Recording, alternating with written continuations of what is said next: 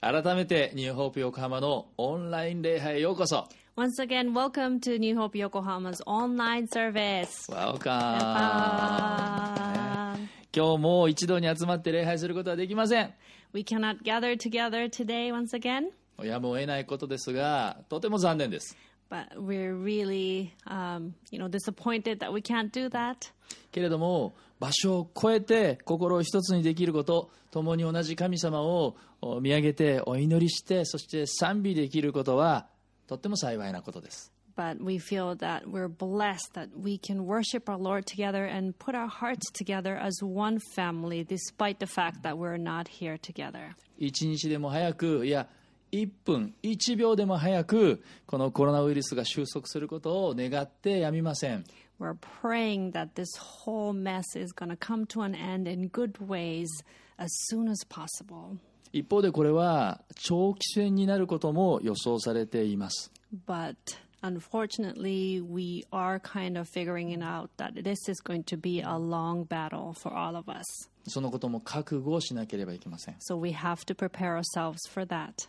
ならばこれは僕自身に言い聞かせていることですが焦らずに慌てずに忍耐を養う時としましょう So let us take this time not to rush, but to develop perseverance. 聖書には忍耐が練られた品性を生み出し練られた品性が希望を生み出すとあります In the Bible, it says that perseverance produces character, and character produces hope.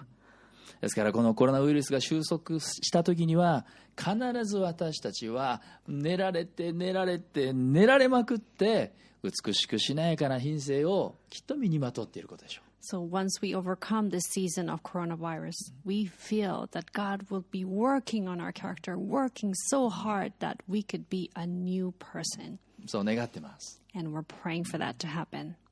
皆さんあの今自粛要請で外出をお控えて自宅にいる時間がね長くなっていると思います We're required to stay home, so we're home longer than usual right now.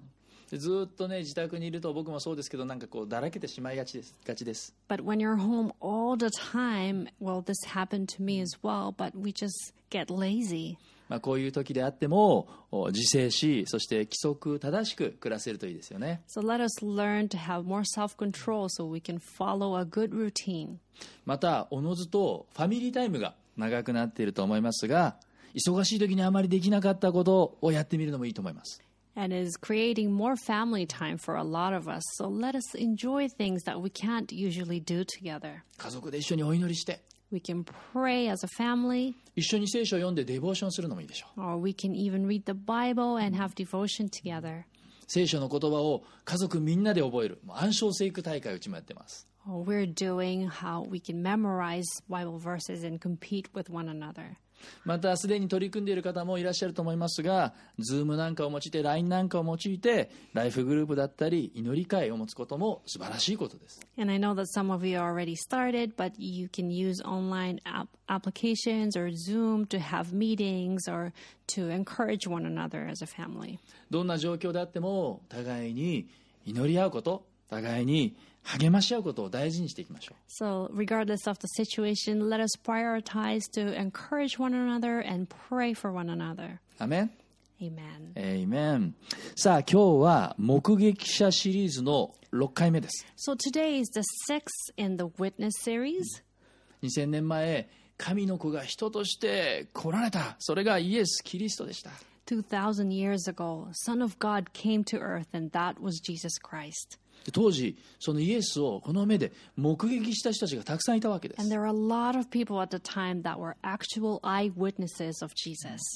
新約聖書の一番最初には福音書と呼ばれる書物があります。いくつあるでしょう？そうです。4つですね。マタイ、マルコ、ルカ、ヨハネ、4つの福音書があります。でこの福音書などはまさにイエスの目撃証言と言えるわけです And those Gospels are actually the eyewitnesses' testimony. で今回のこのメッセージシリーズではイエス様をその目で目撃したさまざまな人たちを取り上げています So during this witness series, we're looking into different witnesses that were there during Jesus' lifetime. バプテスマのヨハネ There was John the Baptist, ペテロ Peter, ザーカイ Zacchaeus, ヨハネ John, そして先週は十二弟子の一人トマス and last week it was Thomas, one of the 12 disciples. ジェイソンと優子ちゃんが素晴らしいメッセージしてくれました And Jason did a great job giving a message, ね感謝します and we're really thankful for で that. その目撃者たちがイエスと過ごした時間の長さは異なります And each witness, how much time they spent with Jesus are different. またその濃さというか濃度も違います And the concentration or the contents of their time together is different. 目撃したシーンも同じ時もあれば違う時もあります And the scenes that they've witnessed, they could be the same or different.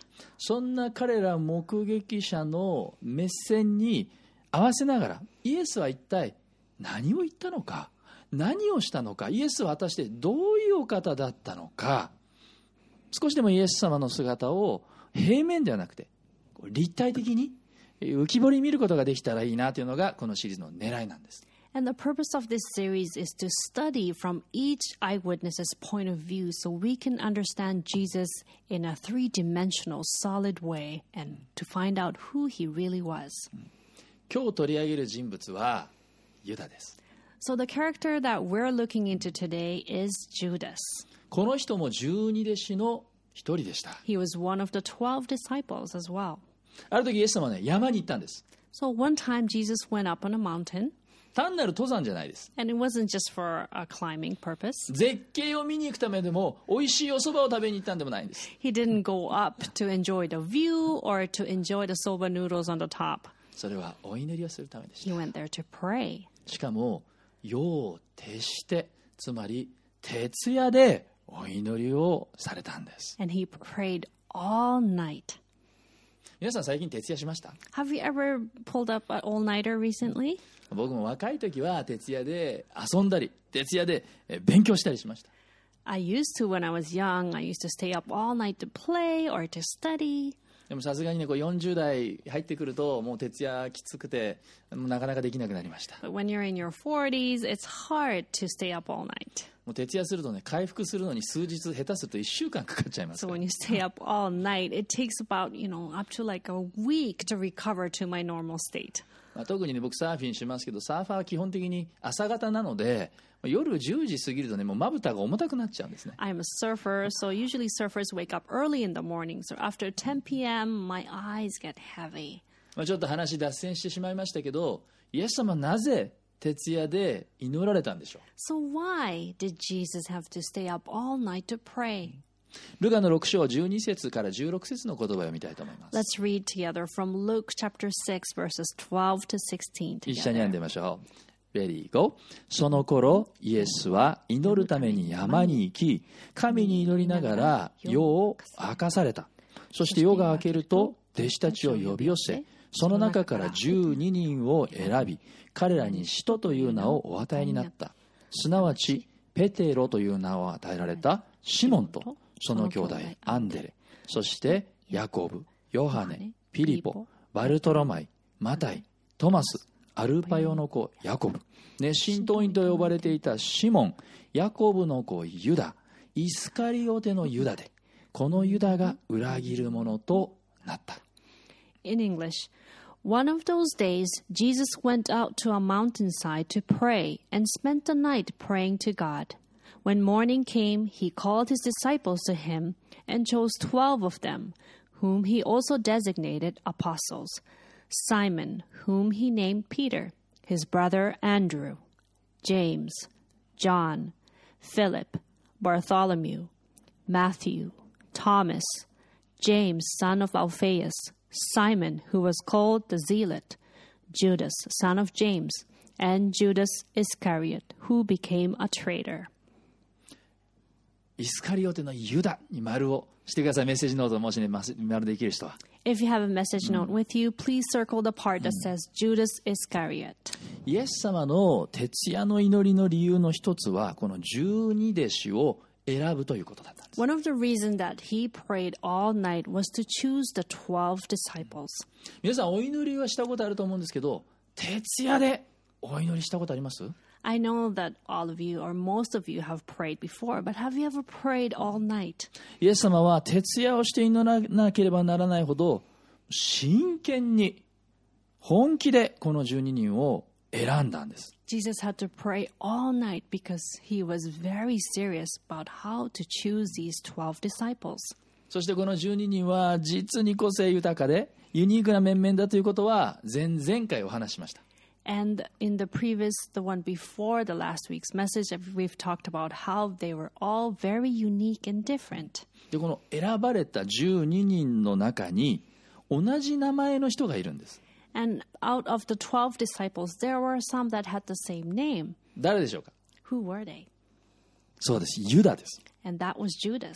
ヤコブの子ユダとイスカリオテのユダ There was Judas, the son of James, and Judas Iscariot. まあ、ちなみにマルコの福音書だとこのヤコブの子ユダはタダイという名前で紹介されています And the book of Mark, the Judas, the son of James, is referred as Tadai in a different name. で聖書の中にはこのユダっていう名前はまあ 結構よく出てくるんです So the name Judas is pretty popular in the Bible and appears many times. で実際12人のお弟子さんの中でも2人はこのユダという名前だった So out of the 12 disciples, two were called Judas. で区別しやすいようにヤコブの子ユダとイスカリオテのユダと言われています And so in order to differentiate them, one was called the son of James and the other was called Judas Iscariot. 私たちの教会にも同じ名前の人って何人かいますよね。Even in our church, we have several people with same names. ね、ひろしさんって何人かいるでしょ We have several Hiroshi めぐみちゃん何人かいるでしょ or Megumi as well. ね、混同しないようにちょっとこう特徴づけたりするわけです。So we try to differentiate them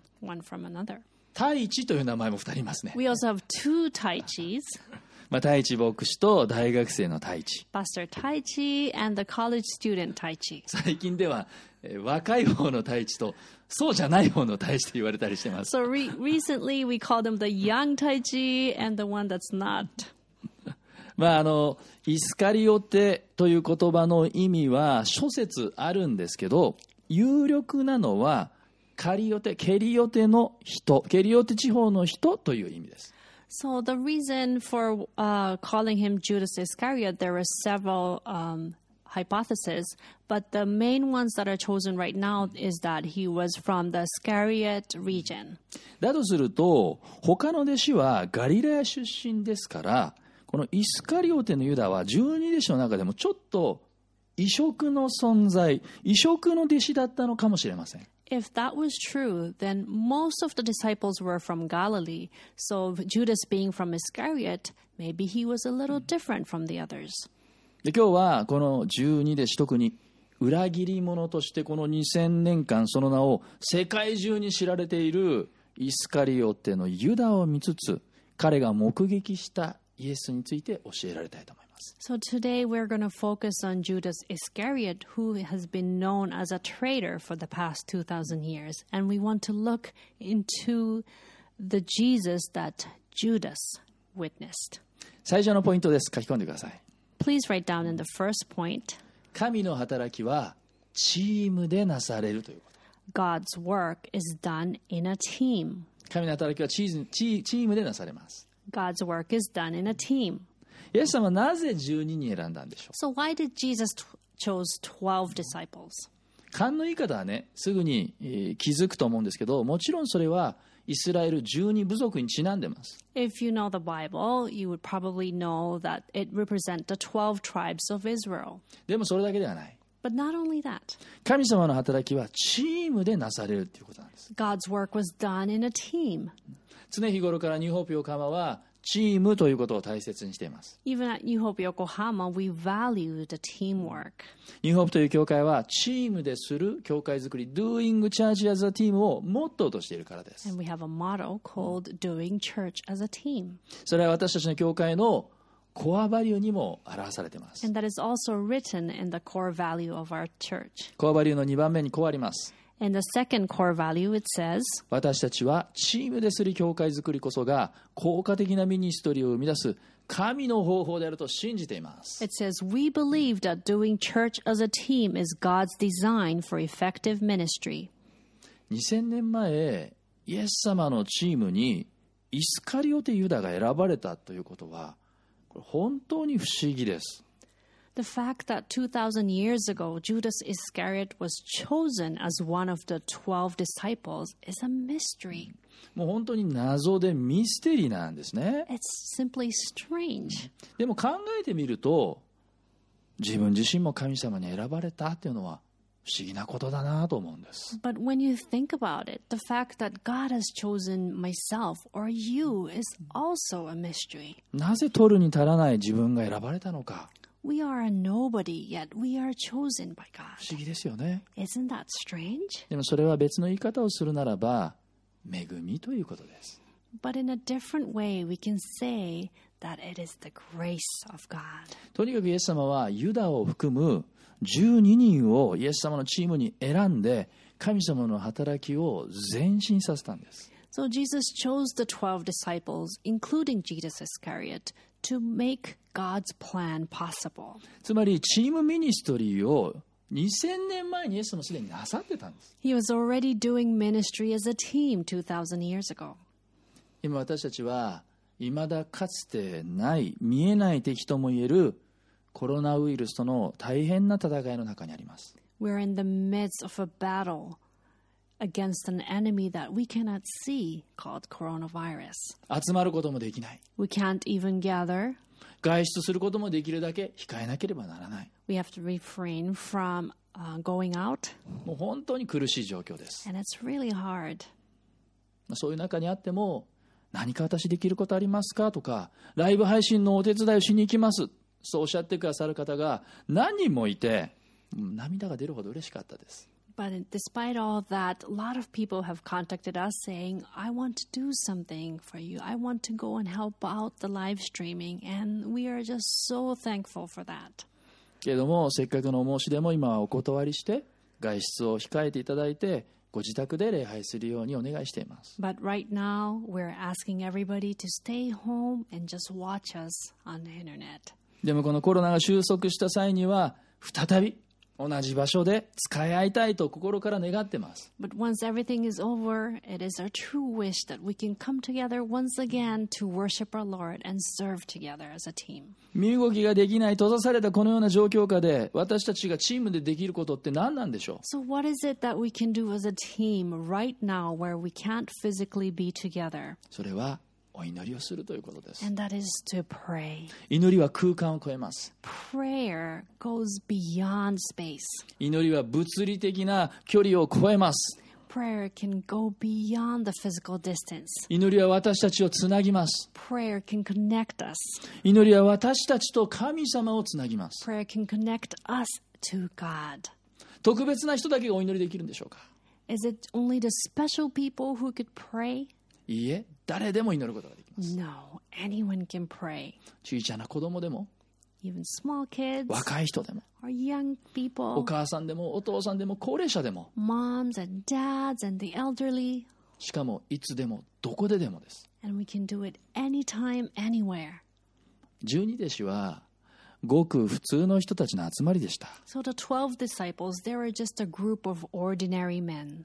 特別にお金持ちでもない Not like they were rich.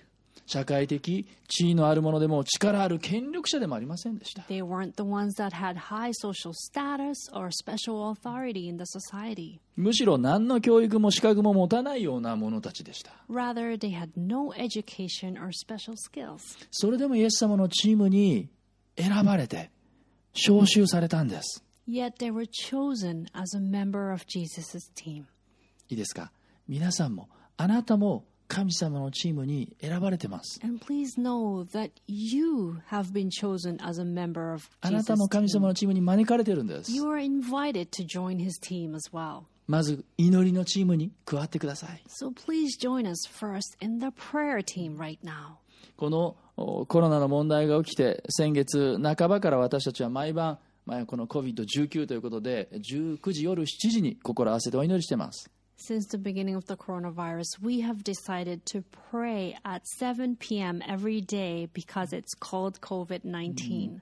ある人はその時間にアラームをセットして忘れないようにしてお祈りしてます。Some people will set their alarm not to forget that timing to ぜひ pray. 皆さんも心合わせてください。So please join us in prayer that time as well. また、絶えず祈りなさいと言われている通り、祈りは継続が大事なんです。And also, God is telling us to pray continually.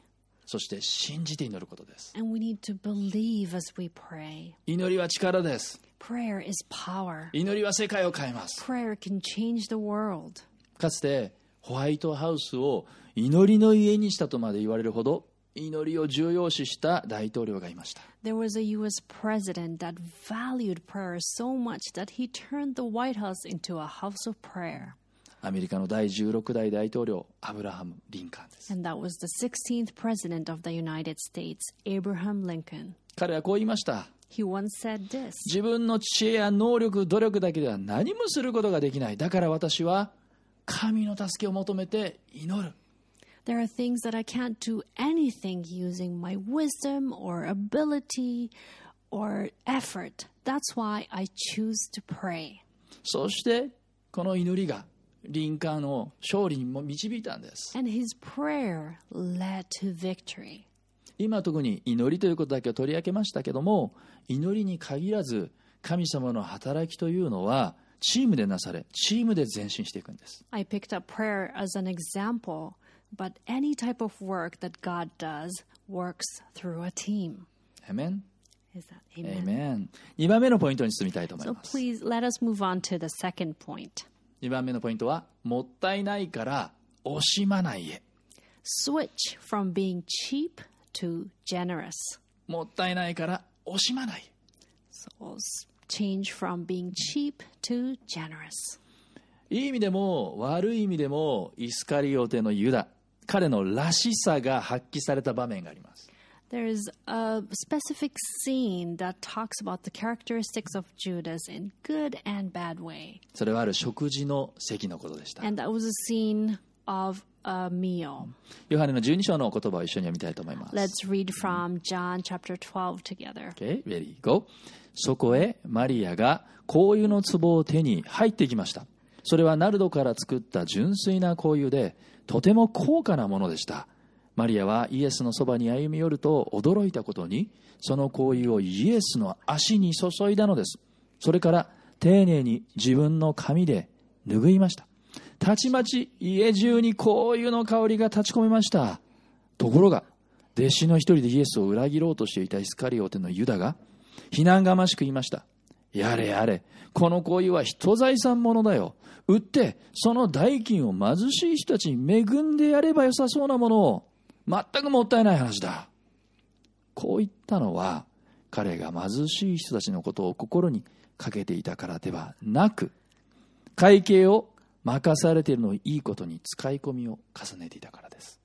In English. Then Mary took a 12 ounce jar of expensive perfume made from essence of nard, and she anointed Jesus' feet with it, wiping his feet with her hair. The house was filled with the fragrance. But Judas Iscariot, the disciple who would soon betray him, said, That perfume was worth a year's wages. It should have been sold and the money given to the poor. Not that he cared for the poor, he was a thief, and since he was in charge of the disciples' money, he often stole some for himself. 有名なナルドの香油の話です。 So it is a famous story of Nard. 時は イエス殺害の陰謀がうごめいている時でありつまり十字架が刻々と迫ってきているような時でもあったんです And it happened right before Jesus was put on the cross.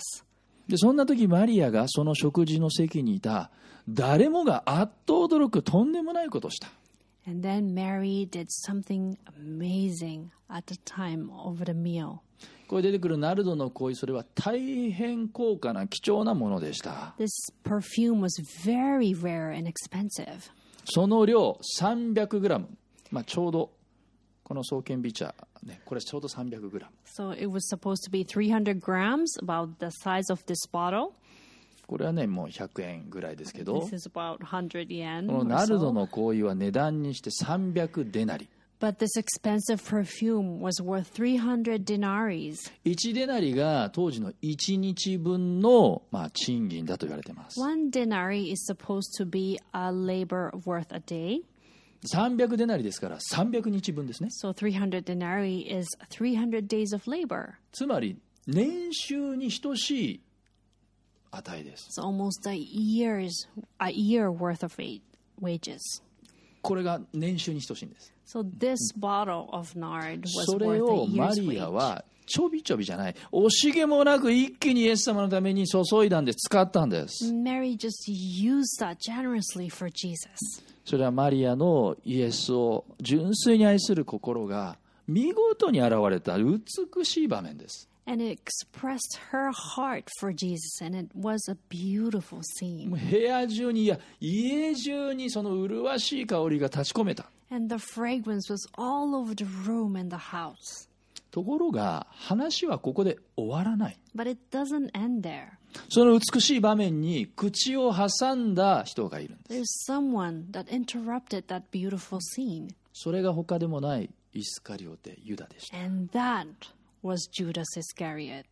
彼はイエスに会計係を任されていた He was in charge of the money, つまり数字に強かったんでしょう so he was probably good with numbers. おそらくビジネスセンスにも長けていたんでしょう He probably had good businessmen. ですからマリアのこの行為を見た時に彼の頭の中で瞬時にそろばんを弾いてなんてもったいないことをと思ったわけです So when he saw Mary doing that, the numbers went into his head, and he thought, What a waste! これだけのお金があれば素晴らしい宣教の働きができるじゃないか ministry できるじゃないか If you had that much money, you could have done wonders in ministries. 例えば貧しい人たちを助けるサポートするそんな ministry できるかもしれない can help the poor using that money. 確かにそれは現実的かつ効果的に思いました Maybe that was a realistic or more efficient choice. それは正論に思いました Maybe it was the right thing to do. そっちの方がはるかに有効利用に思いました It looked more efficient that way. ですから他の弟子たちもユダに同調して何のためにこんな無駄なことをとマリアに対して一斉に非難をしたんです So other disciples joined Judas and said, Why did you do that? マタイの26章8節それを見た弟子たちは腹腹を立てましたなんてもったいないことを It says in Matthew 26 8, the disciples were indignant when they saw this. What a waste, they said. しかしこれは表向きの理由でした But that was just the outside. ユダの本心は本当はそこにはなかった Judas really, really didn't mean it. 彼は会計を一手に任されていることをいいことに実は隠れて使い込みしてたんです Because he was in charge of all the money for the disciples, but on the other hand, he was using that money and being a thief. ですからこれだけのお金があればその使い込みを穴埋めしてさらに有り余ると、まあ、そう考えてもおかしくないわけです Maybe he thought that if he had that much amount, he could make up the ones that he stole. つまり他者を思いやっているように見えて実はそうではなかった So he pretended that he cared for others, but he actually wasn't. 愛と見せかけて偽善であり本当は隠蔽工作が狙いだった He was trying to cover up his hypocrisy with love on the surface. 皆さん悪魔というのは分かりやすくバイキンマンのような姿では現れないんです So the devil, they don't appear in front of you in an obvious form like Baikinman, the character. 第2コリント11章にも記されてますけど悪魔は変装の名人です It says in 2 Corinthians 11 how the devil is so good at disguising. 慈善家正義感に変装してくることでしょ They could come in a form of philanthropist or a righteous man. う貧しい人を助けようとすることは素晴らしいことです It's great trying to help the poor.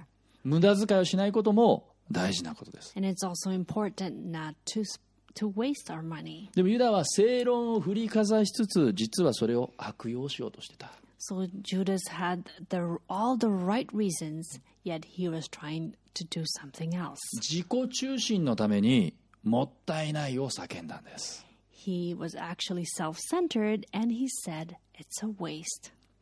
一方のマリアはそれが年収に値するものであってもイエス様のためなら 惜しいと思わなかった。 On the other hand, Mary knew the value of the f- expensive nard, yet she didn't think that it was a waste to spend it on Jesus. マリアはイエスを信じていたからです。 Because Mary believed in Jesus. そして実際マリアは愛する弟ラザロを死の中から救い出してもらったというそういう恩があります。And Mary also knew that Jesus brought her dear brother Lazarus from the dead. もう感謝しても感謝してもし尽くせないほどの恵みを経験していた。She couldn't thank Jesus enough because she has experienced all the grace from Jesus. 皆さんここでね考えたいのはイエス様はナルドのこういう300デナリどころかご自分の体を砕き十字架の上でその血を私たちのために注ぎ出してくださったということです。And what we cannot forget right now is that that expensive perfume was worth 300 denaries. But Jesus, he sacrificed himself and his flesh and his blood on the cross for us. 有名なヨハネ3章16節をご一緒に読みましょう。Let's read together the famous verse from John 3:16 together. レディーゴ実に神は一人子をさえ惜しまず与えるほどにこの世界を愛してくださいましたそれは神の御子を信じる者が誰一人滅びず永遠の命を得るためです For this is how God loved the world. He gave his one and only Son, so that everyone who believes in him will not perish but have eternal life. 一人子をさえ惜しまずに与えるほどにこれねアンダーラインしてください Please underline the part that says, He gave his one and only Son. イエスは損得感情で生きることをしませんでした Jesus never valued profit and loss in his life. マリアもそうでした And so was Mary. 信仰によって生きていくということはもしかしたらはためにはもったいないと映ることがあるかもしれません When we live with faith, some people might see it as a waste. 無駄と思えるかもしれません We might do things that has no value in other people's eyes. さらに損することのように見えるかもしれない And sometimes we feel that it's a loss. でも主のためにするならそれはいいことです But when we do things for the Lord, it is for the それは good. 決して無駄にはならない And that would never go to waste. 愛する皆さん自分が損することを受け入れる覚悟を持ちましょ So, as a family, let us prepare ourselves to do things that might lead to a loss. うもったいないから惜しまないへ変えられていきましょう Let's switch from being cheap to generous. キリストの十字架が示しているように信仰による惜しまないは命を生み出していく As the cross of Jesus exemplifies, when we are generous, it leads to life. もったいないから惜しまないへ変えられていく So, when we are changed from being cheap to generous, その時あなたの部屋はいや家中があなたの家庭があなたの人生が麗しい愛の香りでいっぱいになっていくことを体験するでしょう and as we do that, our room, our house, our life would be filled with the fragrance of love from God. それは例えばあなたに意地悪したした人や無礼を働いた人を許すということです Maybe it'll happen when you choose to forgive those who hurt you in the past. 損に思えるかもしれないですね Maybe you feel that that's a big loss for yourself. でさらに言うとあなたの方からその人に「おはよう」とか「元気」と声をかけてみましょう So let us approach those type of people from us, greeting them. そんなのもうダブルの損じゃんって思うかもしれない You might think, wow, that's a double loss for me. まあ、このダブルの損という言葉は実は、えーもう亡くなられましたけどノートルダム精神女子大の先生されたえー渡辺和子先生の言葉ですね This expression double loss comes from Professor Kazuko Watanabe from University of Notre Dame Sacred Hearts in Okayama. She has already passed. で渡辺先生こういうんですね人間ダブルの損をしなければ心の平和は得られませんマイナスとマイナスはプラスになるんです She said that humans, unless they experience double loss, you would never experience peace because minus plus minus becomes plus. さあ最後のポイントです So, the last point 参加用のポイントは後悔ではなくて悔い改めへ Please write repent instead of regret. ユダという名前はイスラエルイスラエルにおいてはあの珍しくない極めて普遍的な名前でした、So the name Judas was a common name in Israel. まあ、実は由緒ある名前で旧約聖書にも新約聖書にも何人ものユダという名前の人が登場します。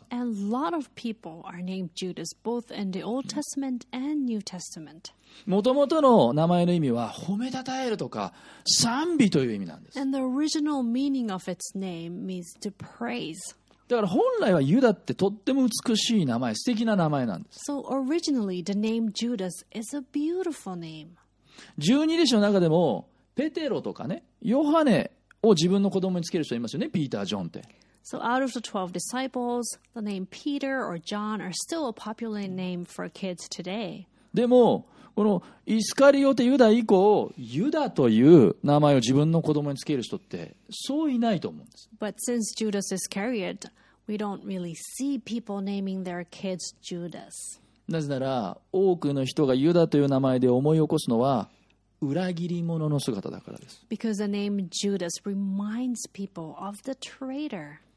聖歌の433番古い賛美歌に「弟子となしたまえ弟子となしたまえ」という賛美があります In the really old hymn, number 4, 433, says to become a disciple.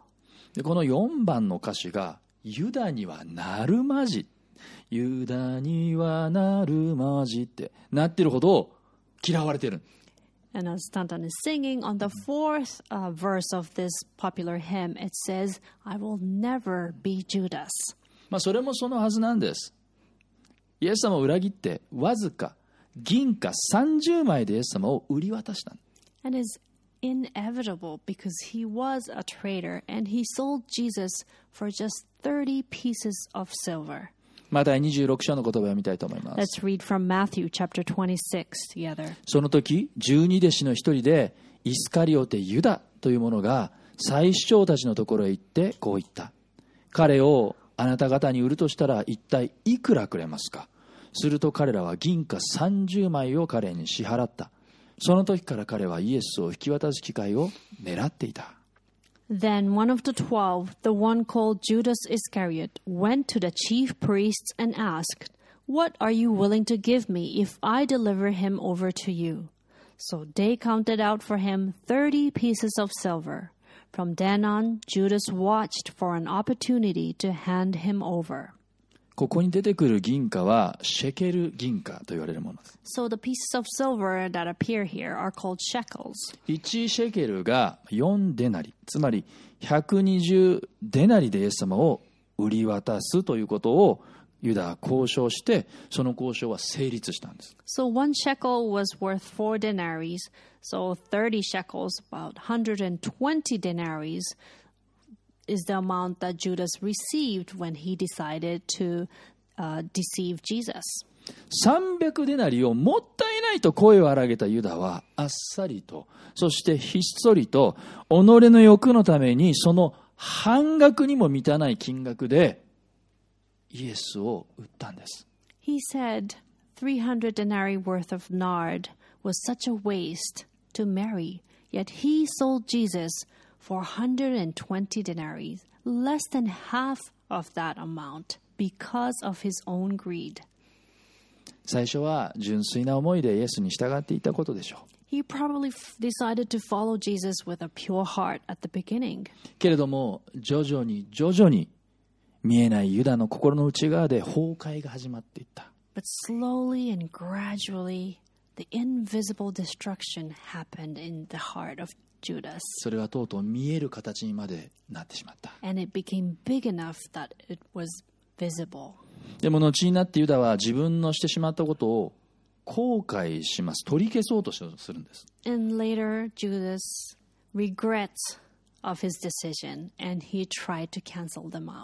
マタ27章。イエスを打ったユダはイエスが罪に定められたのを知って、後悔し銀貨30枚を祭司長長老たちに返して私は罪を犯した。罪のない人の血を売ったりしてと言った。しかし彼らは私たちの知ったことが自分で始末することだと言った。それで彼は銀貨を神殿に投げ込んで立ち去った。そして外に出て行って首をつった。When Judas, who had betrayed him, saw that Jesus was condemned, he was seized with remorse and returned the thirty pieces of silver to the chief priests and the elders. I have sinned, he said, for I have betrayed innocent blood. What is that to us? They replied. That's your responsibility. So Judas threw the money into the temple and left. Then he went away and hanged himself. なんと切なく なんとあっけない最後でしょ What a painful and all too soon type of death. う後悔するぐらいならなぜイエスを裏切ってしまったんでしょ If he was going to regret it, why did he deceive Jesus? う計算が得意であったはずの彼の人生は一体どこで歯車が狂ってしまったんでしょうか He was good at calculating, but what went wrong? でも実は裏切ったのはユダだけではありません But it wasn't actually Judas who deceived Jesus. ペテロだって裏切りました Peter deceived him, 弟子たち全員です and all of the disciples. 違いは後悔と悔い改めでした But the difference is regret and repentance. 特にこの2つの言葉日本語だと漢字も同じ漢字使われてますから似ているように感じてしまいます In Japanese, especially, those two words, regret and repentance, are very similar. でも第2コリントの7章10節の言葉にはこうあります But in 2 Corinthians chapter 7 verse 10 it says, レディーゴー神の御心に沿った悲しみは後悔のない救いに至る悔い改めを生じさせますが世の悲しみは死をもたらします Godly sorrow brings repentance that leads to salvation and leaves no regret, but worldly sorrow brings death. 後悔と悔い改めは似ているようで全く違います So regret and repentance sound similar, but they're very different. どれほど違うのか How different are they? それは死に至るか命に至るかというほど大きな違いです There's a big difference from life to death. ユダは後悔しました Judas regretted, ペテロは悔い改めました but Peter repented. 旧約聖書で言えばサウルは後悔しました In the Old Testament, Saul regretted, でもダビデは悔い改めました David repented. 皆さん悔い改めというのは方向転換をするということです So repenting means to shift your direction. 19世紀のアメリカにおける最大の伝道者として知られる D.L. ムーディという人がいます There was a famous evangelist in the 19th century United States named D.L. Moody. 彼は悔い改めについてこうメッセージしました He talked about repentance as this 悔い改めは回れ右 Repentance means turn right そして前へ進め and go forward. それを意味する方向転換なんだ So repentance means to shift your direction. 日本語では後悔先に立たずという言葉があります So in Japanese, it says repentance comes too late. あんなことしなければよかったあーこうすればよかった We shouldn't have done that. I should have done this. まあそう嘆いてねもう私はもうダメだってこう絶望するばかりです When you go into that loop, you just start to feel like you're worth nothing. 悔い改めには希望があります But there's hope in repentance. だから失楽園を書いたことで知られる詩人のミルトンは悔い改めについてこう言いました So the writer John Milton, who wrote Paradise Lost, once said about repentance 悔い改めは永遠の宮殿を開くところの黄金の鍵であると Repentance is the golden key that opens the palace of eternity. イスカリオテのユダの姿は他人事では人事ではないと思います So we can't look at Judas Iscariot as someone's business, それは私たちの姿ではないでしょうか because it could represent us. 私の姿ではないでしょうか It could represent me. 誰でも失敗はします We all make mistakes. 罪を犯すことがあります We sin. 損得感情が働いて自己中心になってしまいます。誰もがユダ,ユダのような弱さ、危うさを持ってるんじゃないでしょうか。どっかでイエス様を自己実現の手段にしてしまってはいないでしょうか。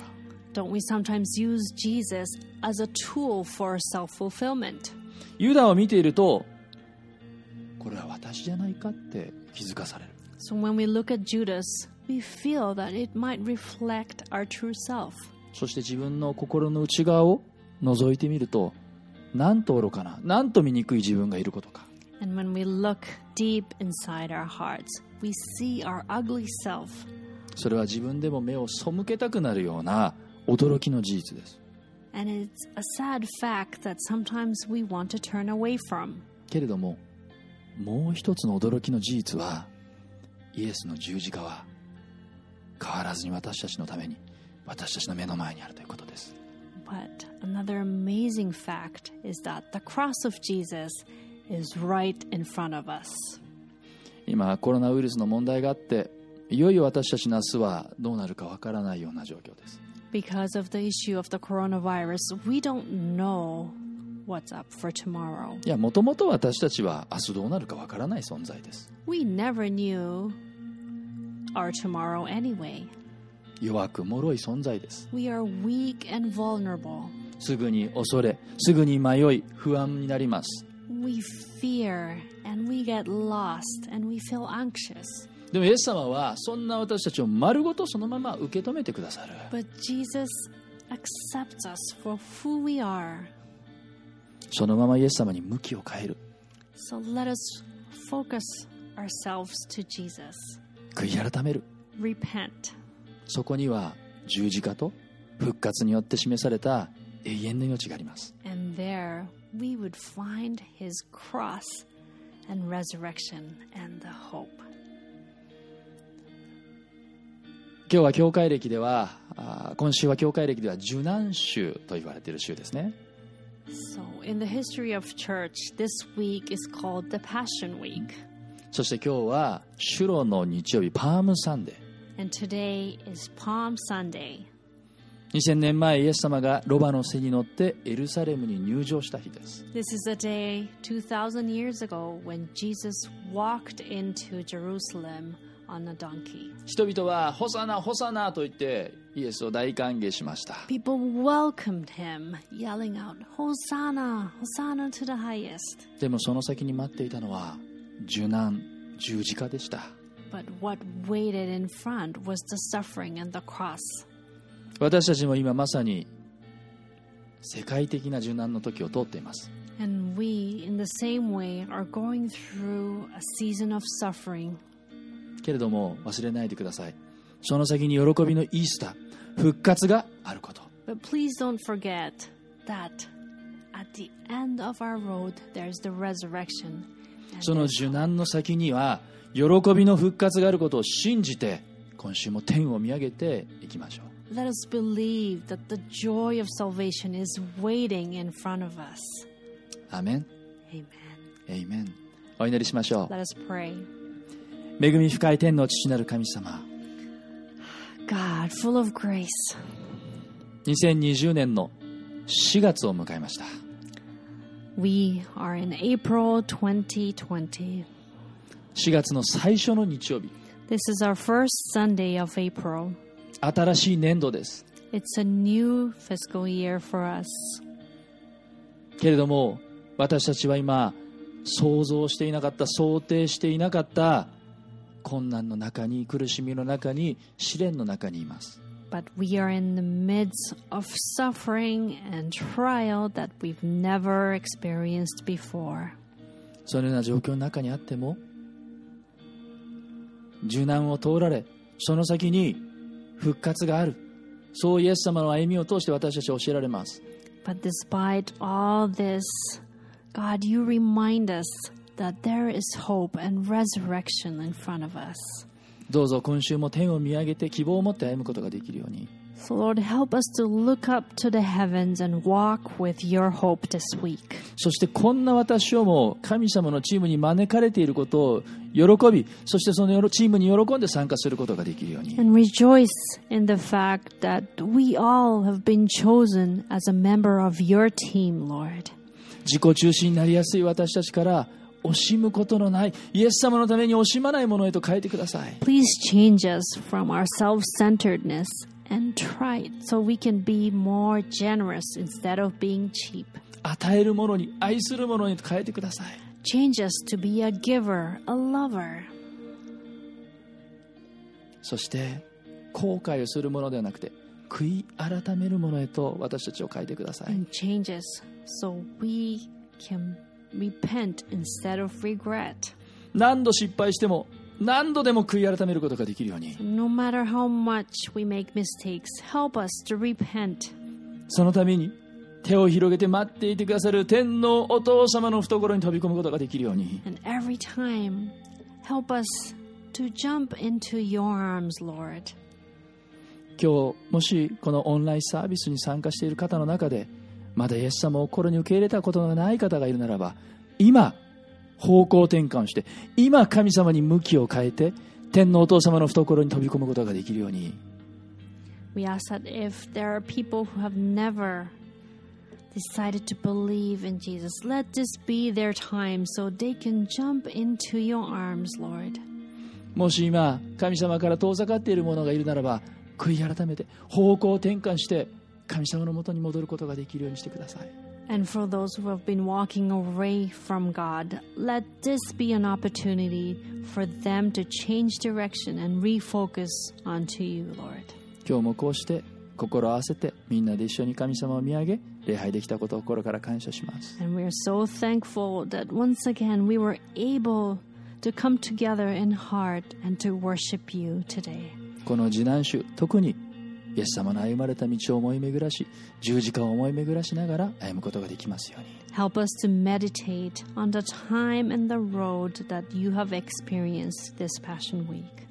愛するイエス様の前でお祈りします In the loving name of Jesus, we pray. 皆さん一緒に And all God's people say, Amen. アーメンアーメン Amen. 神様に感謝の拍手をしたいと思います。今日も皆さんインターネットを通して参加してくださってありがとうございました。先週に続いて今日もね全部通訳してくれたゆうこちゃんありがとう。それでは最後にみんなで賛美をして今日の礼拝を終わりたいと思います、